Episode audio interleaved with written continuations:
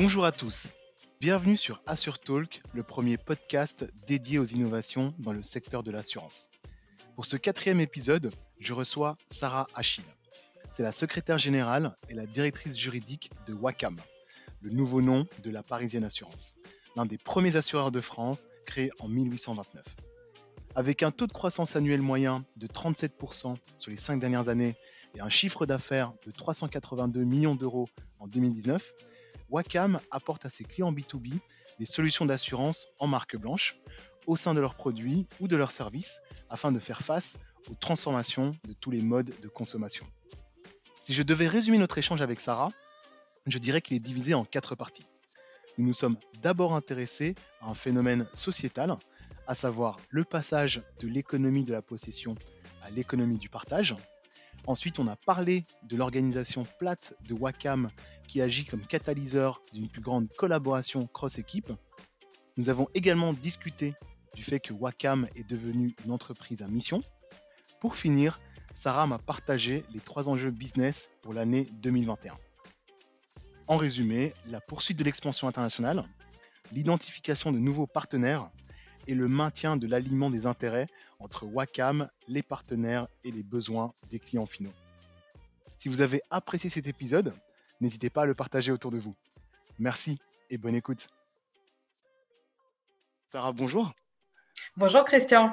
Écoute, enchanté de t'avoir avec moi euh, aujourd'hui. Euh, ce qu'on va commencer par faire, tout simplement, c'est peut-être laisser euh, l'occasion que tu puisses te présenter.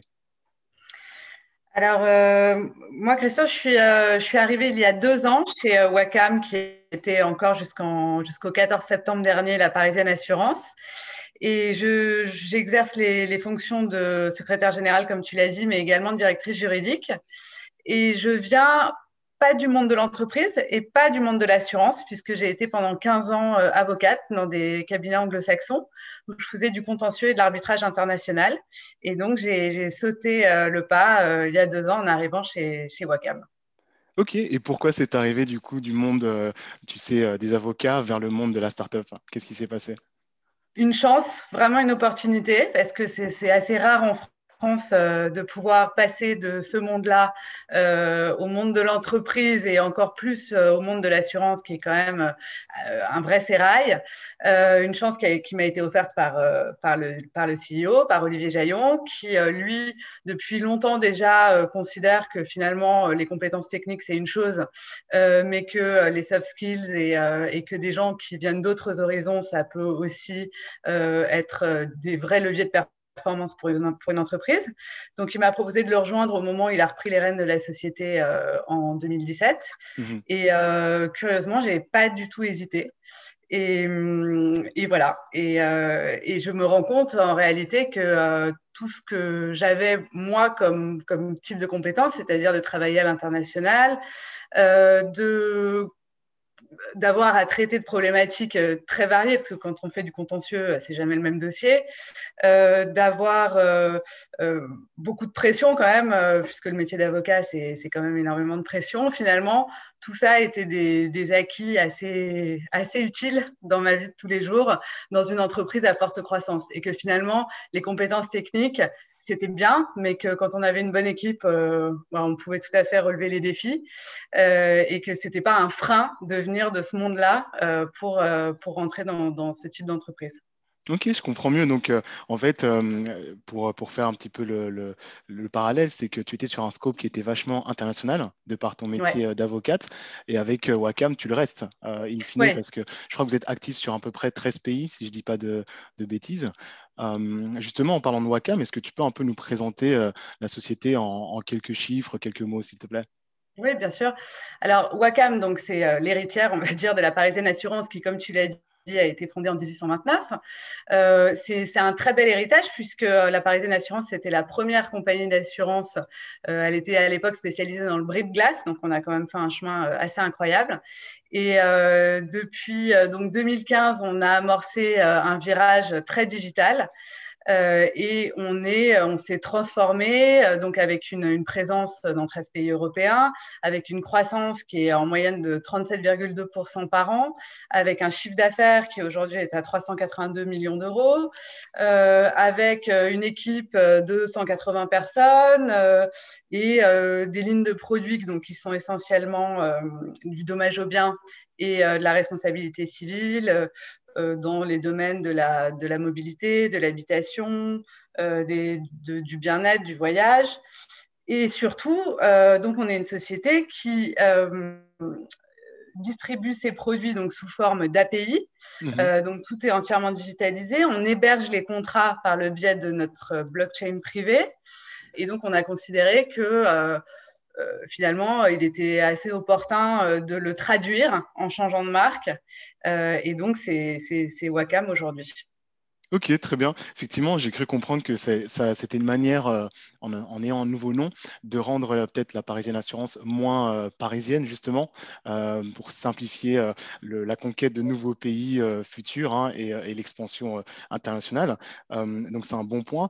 Et puis, donc, tu me parlais également des 13 pays dans lesquels vous êtes et donc vous avez aussi un réseau de partenaires, si j'ai bien compris, pour la distribution de vos produits. Donc, c'est à peu près 240 euh, partenaires, d'après ce que j'ai pu lire, euh, pour les différentes lignes de, business qui sont euh, donc la mobilité, l'habitation, le voyage et le, bien-être. historiquement, qu'est-ce qui s'est passé Tu sais, donc tu me disais qu'au début, vous étiez sur le, plutôt le bris de glace, et puis que vous étiez un peu moins digital que maintenant. Maintenant, vous êtes 100% digitaux, tout se passe en API. quel est un peu le rationnel qu'il y a eu justement entre le passage, on va dire, d'un assureur classique à cette digitalisation euh, full stack? Bah, c'est une euh, vision. Euh, c'est une vision qui a été poursuivie par Olivier Jaillon, donc le, fondateur. c'est quelque chose qu'il a anticipé assez vite, puisqu'il s'est rendu compte assez tôt qu'on était en train de passer d'une économie qui était une économie du patrimoine, une économie de la possession, dans laquelle donc les gens avaient, enfin c'était un but dans la vie d'avoir sa propre voiture, son propre appartement, son vélo, voilà. Et il a, il a assez rapidement vu qu'on était en train de passer à une économie de l'usage, mmh où aujourd'hui finalement, ce qui intéresse les gens, c'est d'avoir quelques minutes un vélo, une demi-heure un scooter, quelques semaines un appartement et que euh, l'assurance telle qu'il avait été conçu traditionnellement avec l'appel à l'agent d'assurance, la police mmh d'assurance euh, d'un an, etc., c'était complètement, euh, c'était en train de devenir obsolète, euh, du moins pour une grande partie de la population et en tout cas pour les, pour les jeunes. Euh, et donc, il a, il a compris que euh, ce passage ne pourrait se faire que par la digitalisation, puisque tous ces outils digitaux nous permettent aujourd'hui de faire des très courtes polices d'assurance, d'assurer les gens pour quelques minutes ou quelques heures, et donc de s'adapter à l'usage, à l'usager, à l'utilisation, etc. Et aujourd'hui, c'est vrai que c'est le digital qui nous permet de passer à cette cette économie de l'usage.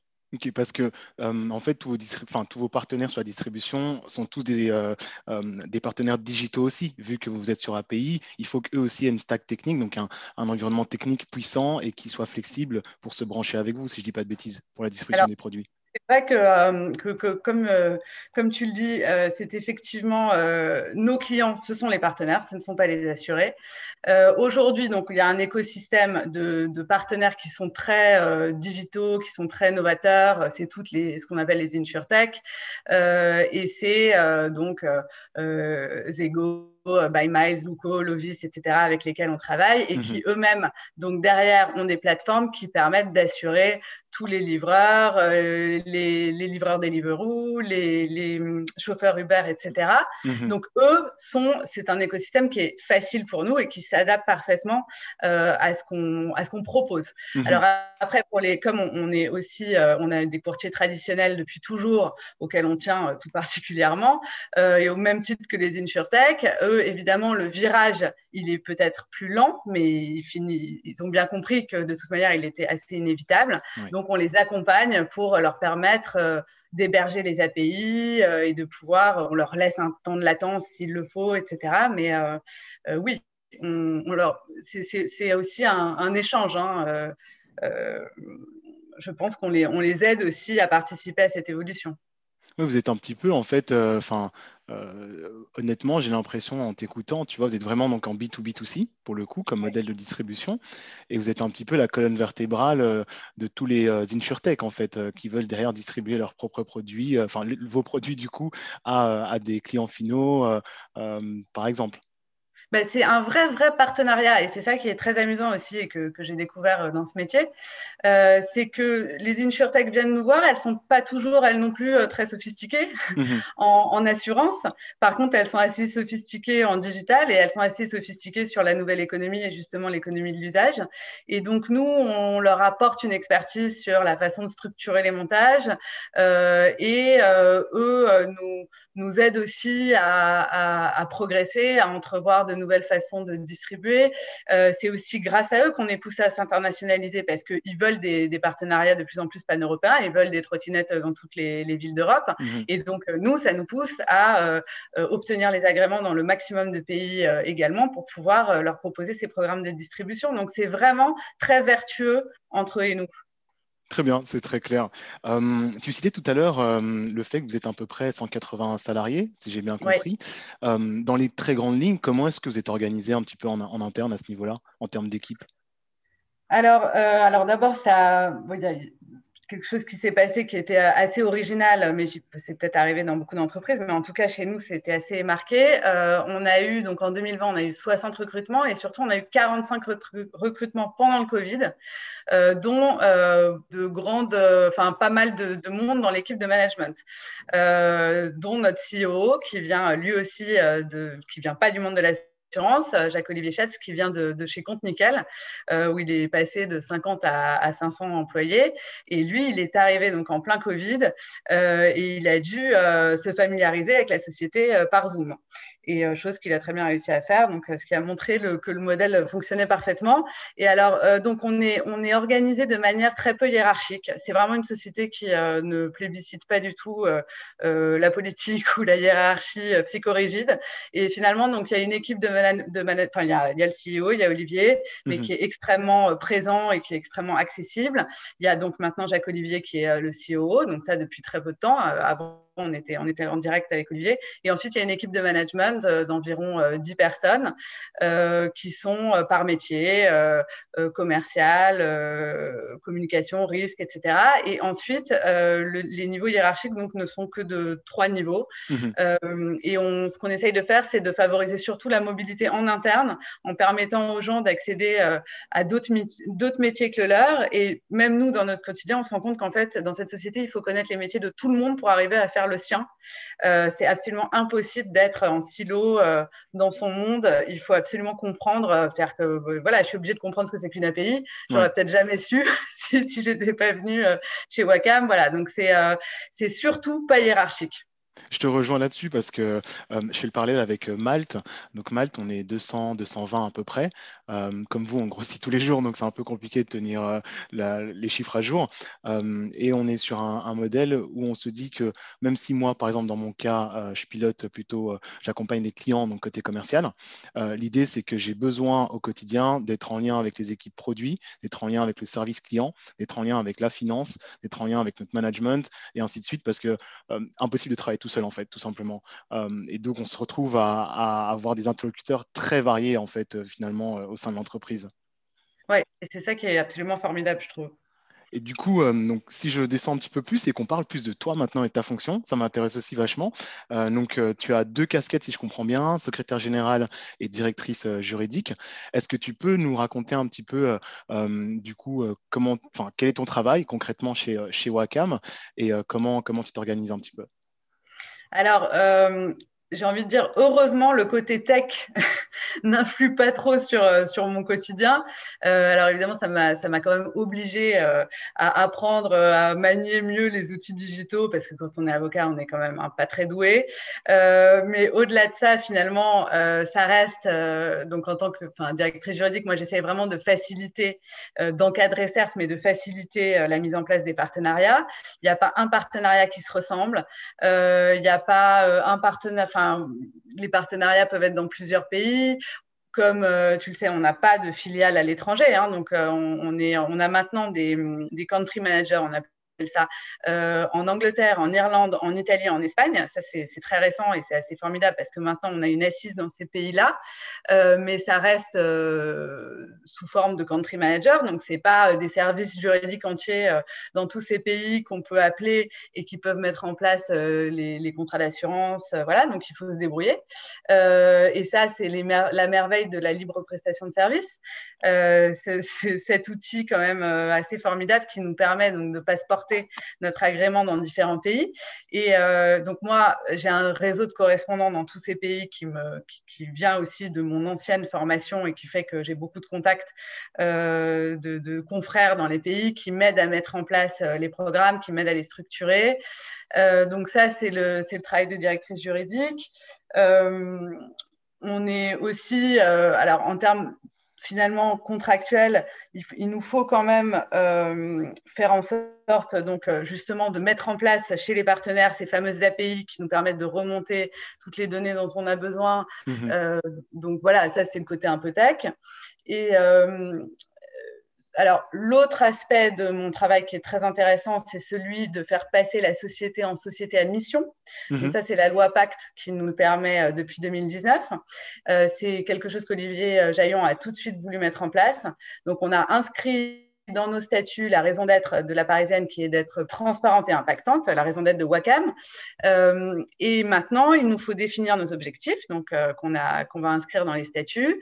Euh, et ces objectifs vont être traduits en engagements qui vont être pilotés par un comité de mission avec des, personnalités très reconnues du monde de la société à mission et surtout du monde des populations fragiles et qui vont nous aider donc à accomplir cette mission. Et cette mission, elle est euh, d'être au plus près euh, des assurés, c'est-à-dire que le, partenaire reste bien sûr euh, la référence, mhm. mais l'enjeu, c'est quand même aujourd'hui de s'enquérir du bien-être de nos assurés, de faire en sorte que les polices qui leur sont distribuées soient en langage naturel, donc soient clairs et intelligibles, que les taux de commission n'atteignent pas des seuils fous, etc. Donc ça, faire passer Wacam en société à mission, c'est également mon travail. En tant que, secrétaire général, donc c'est l'autre casquette, euh, c'est classiquement c'est la relation avec les actionnaires. Et aujourd'hui, euh, bon, alors que dans une euh, société de, plus grande ampleur ou plus, plus structurée, etc., euh, ça peut être un peu euh, classique d'organiser des conseils d'administration. Mais aujourd'hui, en fait, chez nous, on est en pleine mutation. On fait venir euh, au conseil d'administration maintenant des administrateurs indépendants qui vont être des grandes personnalités du digital, de l'assurance et de l'économie. Et donc ça, c'est mon travail en tant que secrétaire général de les accompagner. Et enfin, euh, l'une de mes missions aussi, c'est de participer au grand plan stratégique qu'on est en train de mettre en place mhm. avec toute la société qui est embarquée. Ce plan s'appelle Yes Wacam. Et ce plan euh, donc a pour euh, objectif, alors on, nous n'avons pas pris de, de consultants externes euh, à dessein euh, pour que euh, toutes les fonctions de l'entreprise soient vraiment embringuées dans la construction de ce mmh plan. Et donc là, on est passé par toute une phase où tout le monde a donné ses idées. J'étais par exemple moi en charge de, alors que je suis pas en charge de, des relations humaines, c'était moi qui menais le stream vie sociale, donc pour essayer de, de faire en sorte que, que, que les gens soient heureux de la culture Wacam, soit content d'aller travailler. Euh, et, donc maintenant, on échafaude les hypothèses quantitatives, etc. Donc c'est un travail euh, que peu de gens savent faire, euh, qui est très intéressant et qui fait que tout le monde sera ensuite embarqué pendant trois ans sur, sur, un plan qu'ils auront eux-mêmes construit. C'est intéressant, tu citais à l'instant le, fait de euh, travailler sur un plan stratégique sans faire appel à des consultants euh, externes. Euh, je suppose effectivement c'est un choix délibéré de votre part. la question que je me pose, c'est un peu du coup, comment vous organisez en interne à ce niveau-là? Est-ce qu'il y a un premier jalon qui est établi avec le management pour, pour, se dire, bah voilà, on a un premier draft du plan strat et ensuite on va itérer dessus? Comment ça se passe à ce niveau-là plus concrètement? Alors, c'est, euh, ça n'a été, ça n'a pas été fait, c'est-à-dire qu'on n'a eu aucune limite, aucune limite financière, aucune limite de créativité. Euh, depuis le début, l'optique, et c'est, celle qui a été euh, qui a été, on va dire, initiée par Jacques-Olivier Schatz principalement à son arrivée, c'était de dire non, moi je veux savoir ce que les gens ont en tête, on discutera des choses sérieuses après. Donc d'abord, vous mettez toutes vos idées. Donc il y a une phase d'ouverture où on a, on a jeté sur le papier absolument tout ce qui nous venait. tout ce qui nous venait. Oui, on a fait des benchmarks avec euh, des sociétés euh, qui nous inspiraient à l'extérieur, euh, mais c'est venu des, vraiment de, de, tous les employés eux-mêmes qui sont allés nous dire ce qui, eux, les tentait à l'extérieur. Bon, alors évidemment, il y a eu ce magnifique débat du télétravail qui nous a beaucoup occupés. et ensuite, on a eu la phase de fermeture où on a dit, bon, va quand même euh, voir ce qui est réaliste et ce qui l'est pas, mais nous-mêmes, on s'est auto-censuré nous-mêmes. Ensuite, donc, on a présenté ça au management euh, là il y a quelques semaines, euh, qui a dit oui, non, non, oui. Bon, enfin, dans l'ensemble, franchement, tout a été retenu. Et maintenant, effectivement, il faut qu'on construise des hypothèses financières. Il faut qu'on passe, faut, qu'on passe au, dur. mais là, c'est la finance qui nous, aide à bâtir mmh les choses et j'imagine qu'il va essayer de nous, nous laisser, qui, à partir de là va commencer à restreindre euh, nos ambitions peut-être euh, pour qu'elles soient plus réalistes d'un point de vue financier. Euh, mais au départ, il n'y a pas eu de limitation. Ok, alors euh, restons sur ce plan qui m'intéresse beaucoup euh, et qui rejoint ma prochaine question. C'est euh, donc vous avez eu un, tout un travail, je vais dire, d'audit et de compréhension des envies des salariés, du management et tout un chacun dans l'entreprise pour votre futur bien sûr en tant que Yes Wacam. C'est de se dire du coup comme prochaine question, c'est dans la phase d'audit justement et de compréhension des, des enjeux et des problématiques peut-être que vous adressez correctement versus celles que vous voudriez mieux adresser pour le futur. Euh, quels sont, d'après toi, à horizon 6-12 mois, les, enjeux que vous avez en tant qu'entreprise, euh, en tant que Wacam, euh, à, faire face et que vous devez absolument prendre en charge? Alors, comme on en discutait tout à l'heure, il y a le choix des pays qui n'est pas du tout anodin.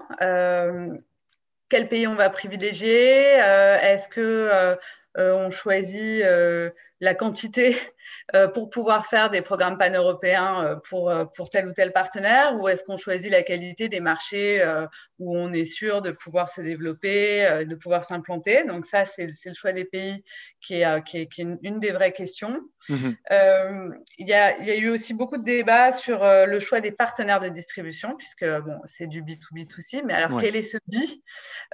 Aujourd'hui, c'est les InsurTech, comme on, comme on l'a évoqué tout à l'heure, c'est les distributeurs euh, traditionnels, euh, euh, Fnac, Darty, etc., avec mmh. notre assurance embarquée dans leurs produits. C'est les courtiers traditionnels, évidemment.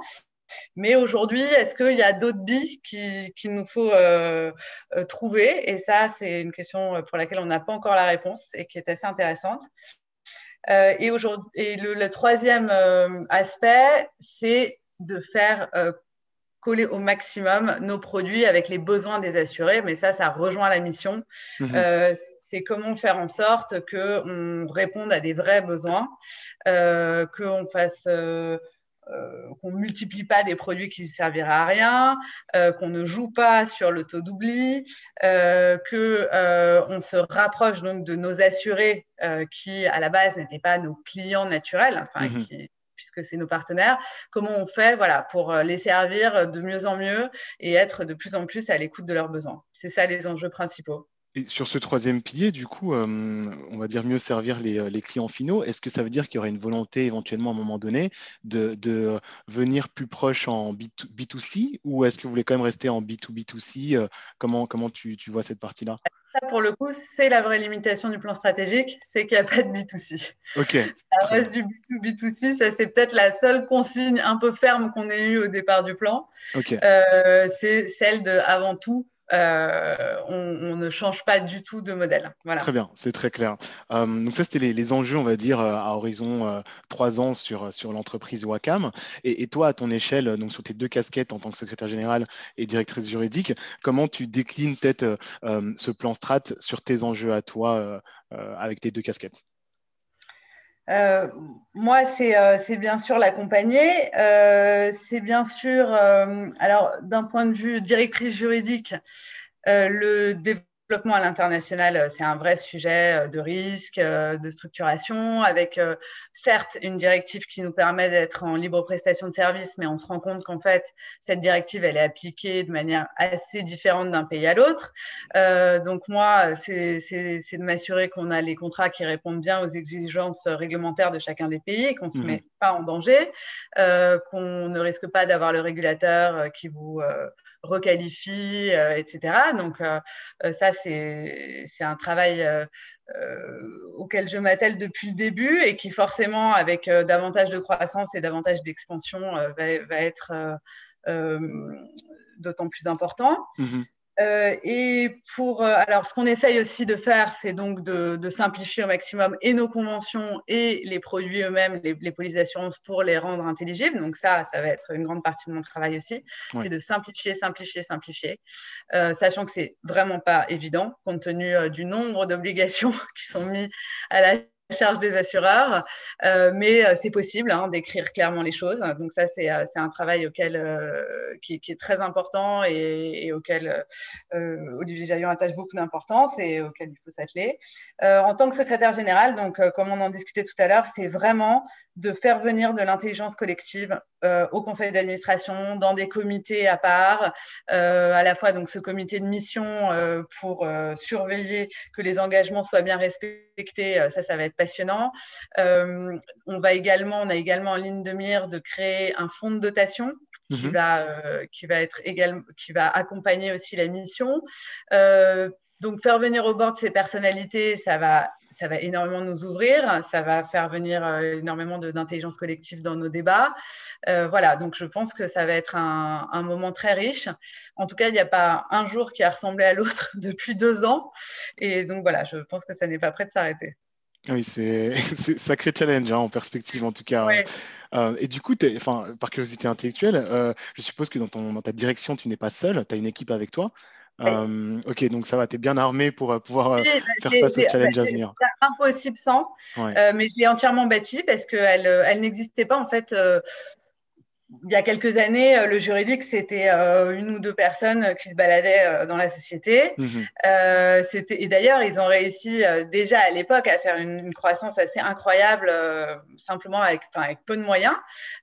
donc aujourd'hui, j'ai la chance d'avoir eu des moyens et d'avoir une équipe qui, pour le coup, est totalement technique, et totalement spécialisée en assurance et que j'ai fait venir, surtout pas du monde des avocats, mais du monde des juristes de l'assurance. Mhm et qui m'aide à relever les défis au quotidien. Et voilà. Et plus on grandit, je pense, plus on pourra faire venir d'autres types de, de personnalités.